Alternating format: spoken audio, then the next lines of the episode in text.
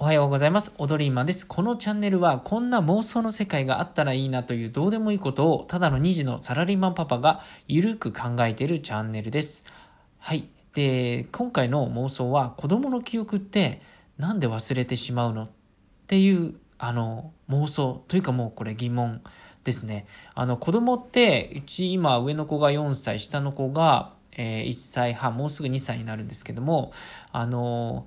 なんかね、上のね、4歳の子供が、ふとね、えっと、3歳とか2歳なのかな、旅行行ったこととか、あの、話してたら、えっと、覚えてないって言うんですよね。で、なんで忘れてしまうのってパパに言ってきたんですよ。あれ？って思って、そういえば子供って、特に3歳未満とか、小さい時の記憶ってほとんどないですよね。私自身もなんかないなって思っていて、どうしてこんなに記憶ってあのすっ飛ぶんだろうというか、あの物心つく前って忘れやすいって言うじゃないですか。で、私幼稚園のことを振り返ると、幼稚園のね、頃覚えてるのって、主にね、今パッと出てきたの2つ。えっ、と、ドッジボールをしていたんですよ。えっと、幼稚園の園児のクラスのみんなで。で、あの、私は、あの、ひたすらね、そのボールがね、当たりたくなかったから、ひたすら逃げてた。もう取ろうともせず、ずっと逃げてたんですよ。そしたらですね、なぜか最後の一人になってしまったんですよ。で、相手は、あの、すごい運動神経が良くて、あの、ボールもすんごい速い球投げるんですよ、幼稚園児にして。で、あの、まあ、キャッチするのもうまいと。でも、ただ私は逃げてるだけっていう。それを周りが、なんか、うん、何なんだみたいな感じでちょっと見られてる感じで、ただひたすら逃げる。でも最終的に、ボールをぶつけられて、あの、終わるっていうね。なんか、なんでそういう、そんなことを覚えてるんだろう。ちょっと衝撃なことって覚えてるのかな。あともう一つは、幼稚園児でうちの幼稚園は、あの、寒風摩擦ってあったんですよ。今あんまりやってるところないかもしれないんですけど、朝、あの、上半身裸になって、あの、タオルをゴシゴシ体に、こう、こすって、あの、寒風摩擦ってやつなんですよね。で、それでなんか体が良くなるっていうふうにな、言われてたんでしょうかね。そういうのをやってます。でも最近ね、なんか見なくなりましたね。なんかね、私その寒風摩擦をやってたからか、ちょっとよくわからないんですが、風邪をね、実はあの学生時代引いたことがほぼない。多分記憶にないのでないと思いますね。えっ、ー、と、大学までないですね。だからこれって寒風摩擦なのかなってたまに思ったりもするんですけども、まあ同じ幼稚園の人でも、まあ風邪ひいてた人も、うん、いたので、まあそれだけではないかもしれないですけど、うん、体強くなるんですかね負荷を与えると。うん、であのうちのあの今子供が通ってる幼稚園はなんか前ね上半身裸とかでかけっことかしてたらしいんですよだけど今あのいろいろ保護者とかの結構クレームとかがあの大変なのであの服は着せるようにしましたとかなんかそんなことちらっと言ってたですね。だからもしかしたらその幼稚園も寒風摩擦とかやってたのかな。今ってやっぱりね、あの、いろいろ、ね、保護者が結構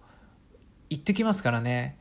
なんかそういうのも対応も大変なんだろうなとか思いながら、さて、どんどん話がずれてしまったんですが、記憶、そう、人の、あ子供の記憶ってなんで忘れやすいんだろうっていうのを、えっ、と、これ心理学者、ホームページが日本心理学会っていう、えー、ホームページの中で、名古屋大学教授の河合信之さんって方が、あの、えっ、ー、と、書いていた記事がありました。えっ、ー、と、人は誰しも赤ちゃんだった頃のことを覚えていない。これを幼児期健忘って言うんですね。そう、幼児期健忘って言うんですよ。えー、これはですね、幼い頃の重要な出来事について調べたところ、詳しく思い出さ出せたのは3歳以降のことばかり。で、それ以前についてはほとんど何も覚えてないことが分かったって言ってるんですね。要は3歳より前っていうのは、あの、ほとんど覚えてないんですよね。で、この理由について大きく分けて2つ考えがあると言ってますね。1つ目は、乳幼児期の学習は未熟で記憶をうまく固着できないとする考え。で、もう一つが、記憶の貯蔵に必要とされた神経ネットワークが後に発達したものに飲み込まれて当時の記憶を思い出せない